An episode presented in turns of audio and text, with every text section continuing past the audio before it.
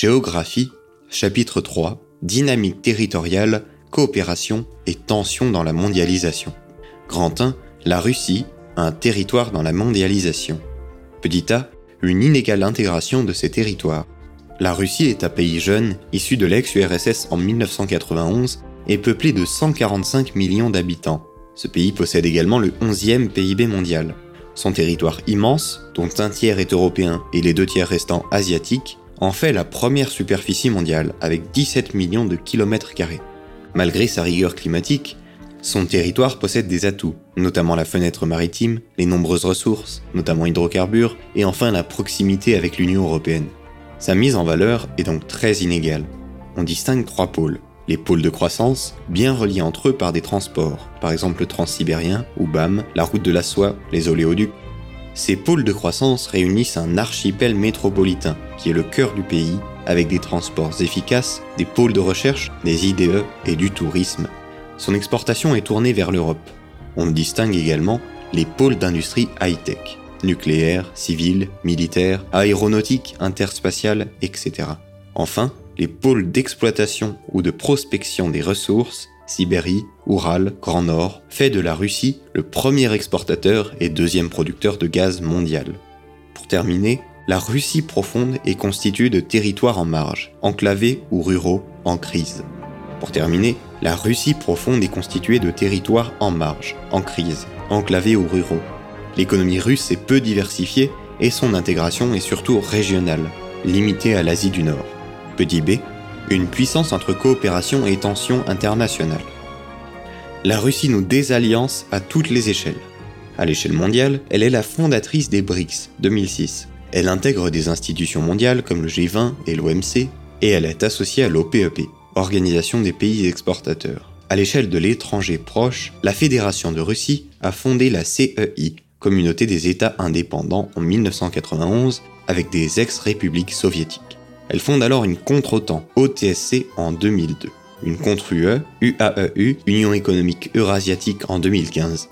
La réputation de la Russie revient à la guerre froide sous Poutine, à cause de l'agression de l'Ukraine, l'intervention en Syrie en 2015 contre l'État islamique et cela l'exclut progressivement du commerce mondial avec des embargos, son exclusion du G8, des boycotts, etc.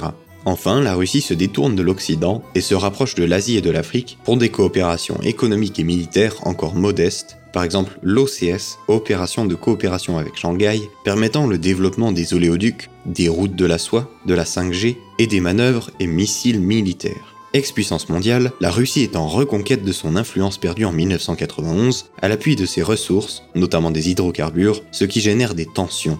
Grand 2, des territoires inégalement intégrés dans la mondialisation. Petit a, pôle majeur et périphérique.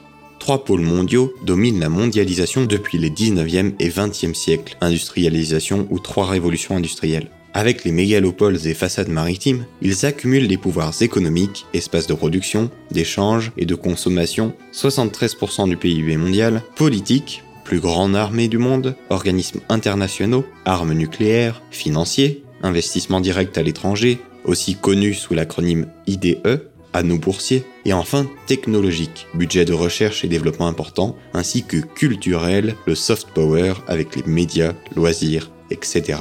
Mais ils sont concurrencés par une vingtaine de puissances émergentes depuis les années 2000, de rang mondial avec le BRIC, avec l'Afrique du Sud, l'Arabie, le Mexique, etc. Leur intégration dans la mondialisation est rapide grâce à leur industrie, leur population nombreuse et les métropoles.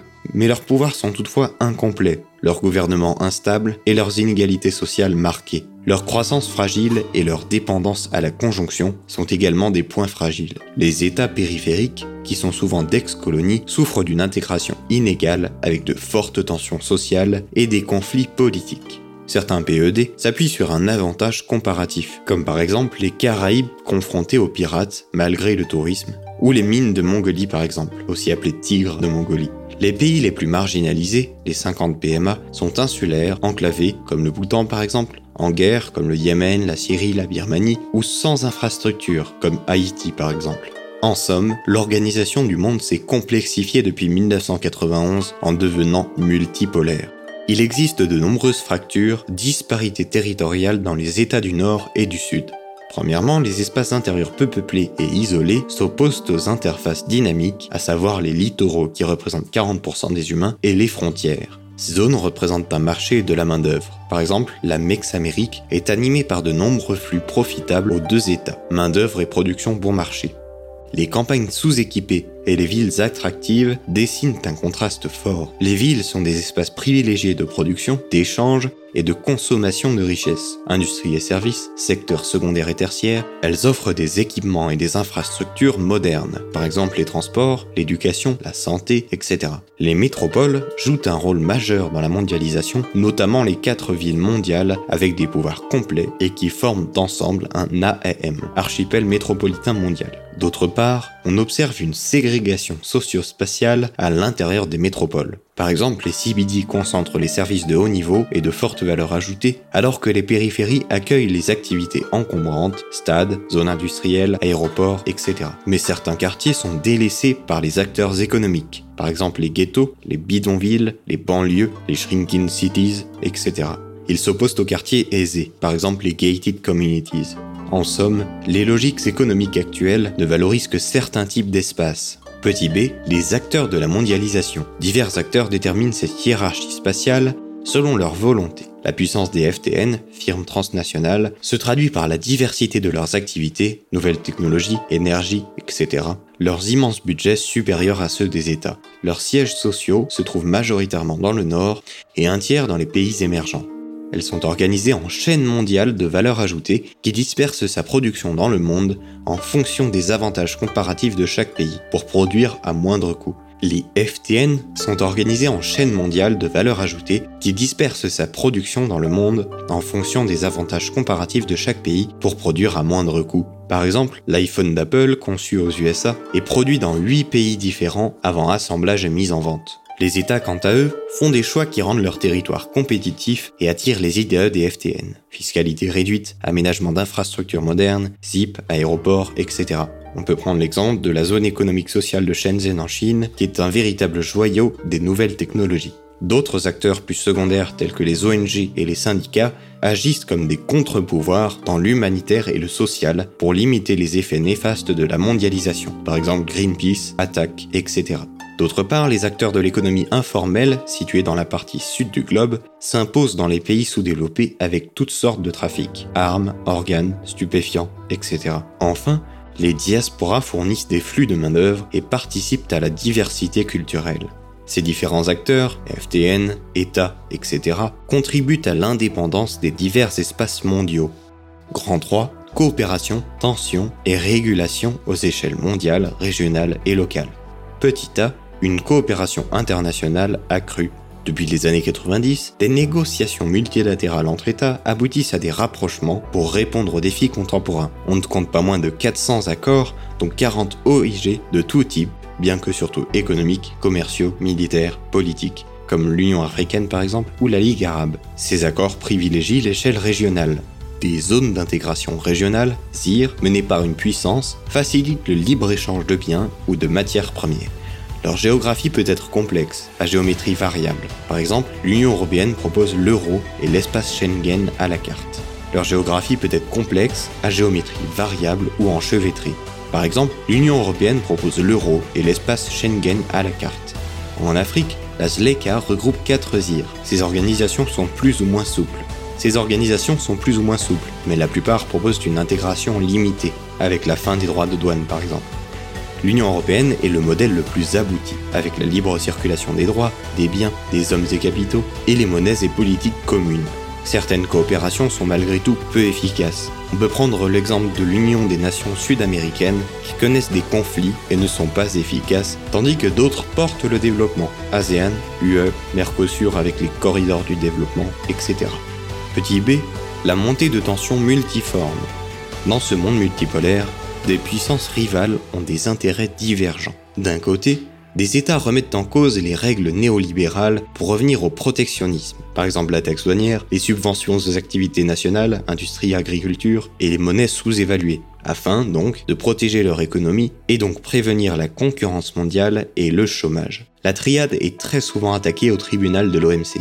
D'un autre côté, des tensions politiques entre États, Chine et USA, Russie et G7, Venezuela, etc., remettent en cause les coopérations. On peut penser à quand les États-Unis se sont retirés du nucléaire irakien ou alors de l'accord de Paris.